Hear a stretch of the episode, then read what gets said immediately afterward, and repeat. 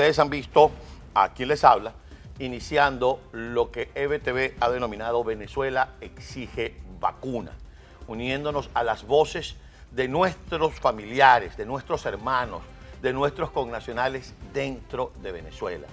Necesitamos que lleguen las vacunas y no importa cuál sea su credo político, porque esto no es un asunto político como lo ha manejado el régimen de Nicolás Maduro y más adelante vamos a hablar de eso. Y hablando de vacunas aquí en el sur de la Florida, la iniciativa de la ciudad de Jayalía, así que felicitamos al alcalde Carlos Hernández, ya comenzó la vacunación a domicilio para personas que tienen problemas de movilidad. ¡Qué maravilla!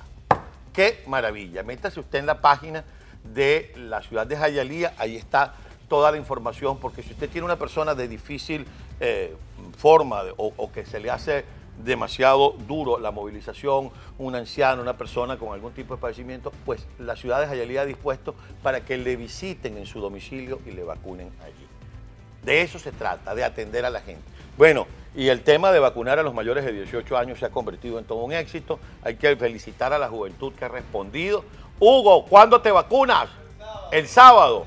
Voy a ir a ver, si no te vacunas vamos a tener un... Ah, bueno, hay que vacunarse. Tenemos, los que tenemos la posibilidad de... ¿Dónde? En el Hard Rock Café. Eso es en Miami Garden Drive. Ustedes todos tienen que ir a vacunarse.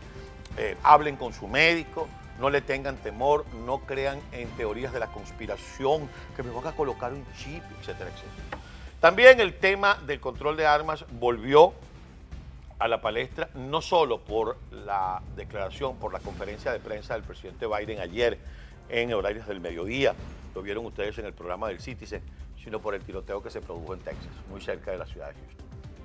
El tema del control de armas sigue siendo un tema. Pareciera que lo que estoy diciendo es una suerte de trabalenguas, pero no es así. Es un tema, un tema de discusión porque quienes de alguna manera son proclives al control, nadie está diciendo la eliminación de la segunda enmienda, no se está hablando de pisotear la constitución de los Estados Unidos, lo que se está hablando es simple y llanamente, usted tiene derecho a tener un arma, bueno, también el resto de la población y las autoridades tienen derecho de conocer. Muchísimas gracias. Aquí está llegando el café informativo de la mañana. Aquí está. Hoy viene clásico, ¿se dieron? Porque este es el clásico y este es el 2021. Ya les voy a decir dónde lo pueden conseguir. Les decía que así también las autoridades tienen derecho a saber quién tiene esa arma en la mano. Cuál es lo que llaman aquí su background check desde el punto de vista de antecedentes penales. Y también el tema, bueno, es que mucha gente que ha portado armas no tiene antecedentes y ha cometido desastres. Bueno, también de una suerte de examen psicológico que nos permita saber quién tiene el arma en la mano. Bien, normalmente yo les digo, Romulito, no te vayas a ir. Normalmente yo les digo, vete para la aplicación porque arranco con contenidos que son exclusivos de la aplicación. Pero lo que vamos a ver a continuación lo voy a dejar para nuestra plataforma YouTube y al terminar nos vamos todos para la aplicación. Hemos iniciado estos micros que lo están viendo ustedes con este servidor y que a partir de hoy lo verán con todos nuestros compañeros de EBTV y con todos los venezolanos en el exterior que quieran participar. Van a estar aquí en esta pantalla rotando diciendo Venezuela exige vacunas. Amigos de EBTV, conscientes de nuestra responsabilidad como el canal de los venezolanos en el mundo, queremos iniciar, reforzar y divulgar una campaña que exija al régimen venezolano el ingreso de las vacunas para la población de nuestro país.